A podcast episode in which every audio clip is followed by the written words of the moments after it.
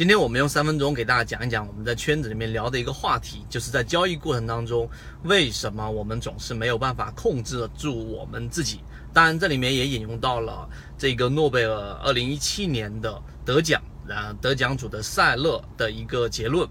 首先，第一个，我们一定知道，我们之所以控制不了自己，是因为我们人性当中有一大部分我们需要克服的这一些弱点，例如说贪吃嗔疑慢。这个话题我就不延展去讲了。就例如说你很贪婪，这是没办法的。你的个股永远是一个我们说，呃，想要去不断的盈利，直到你发生亏损了之后，你才会想说去离场。很少有人能够果断的在最好的时候或者在比较好的时候离场。当然，这些因素不是我重点去讲的。我今天要讲的三个点啊，是我们之所以控制不了我们自己的核心因素。第一个就是我们在经济学这一个界里面提到的，叫做即刻满足。我们都期望于我们马上买入的个股，马上在一个月内就暴涨，在一个月内就翻番。这种即刻满足是我们人性当中最原始的一种欲望。所以呢，我们要克服的就是要把这种延迟给它，把这种满足给它延迟一段时间。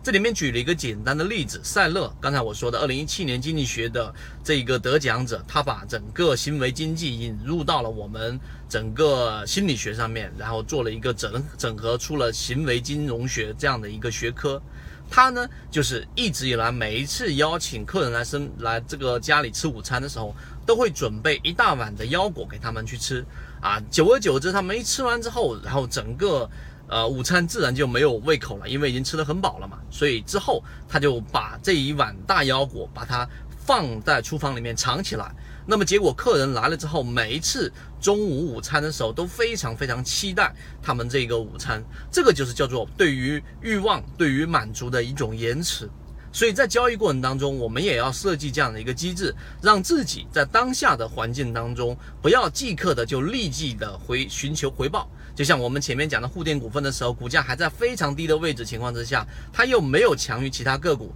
但是你如果对于你筛选出它的机制的模型非常清楚，你自然就可以做到刚才我说的延迟这一种回报的这一种欲望。这是第一个人性当中需求即刻满足。第二个就是禀赋效应，做了一个简单的实验，A、B 两组学生给 A 组学生一个二十块钱的马克杯，然后给 B 组呢给二十块钱，那么给他们自由交换，最后得出的结论是 A 组里面拿马克杯的人一直都认为他们的马克杯的这个价格应该远远高于二十块，而拿着二十块的这个钱的 B 组的学生认为马克杯的价值是远远低于我们说二十块的。这说明什么？这个禀赋效应就是告诉给我们，大部分时候我们自己拥有的东西，我们都会认为它非常有价值，而别人拥有的东西都会低估它的价值。这就是表现在交易过程当中，屁股决定脑袋。当你买入一只个股的时候，你会无限的放大它的这一种好的一面，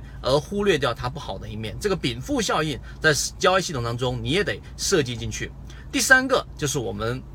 对于价格的一个心理账户，心理账户就是，如果说你十块钱买入这只股票的时候，十二块钱你卖掉了，你很开心。但当这只个股涨到十四块、十五块的时候，往往你就没有办法再进行下单了，因为你的这一个心理账户里面，这一个十块钱就是你当初的一个买入成本，这其实也是一种锚定效应。所以在交易过程当中，你要克服到这一个点上，才能让自己的交易更加倾向于理性。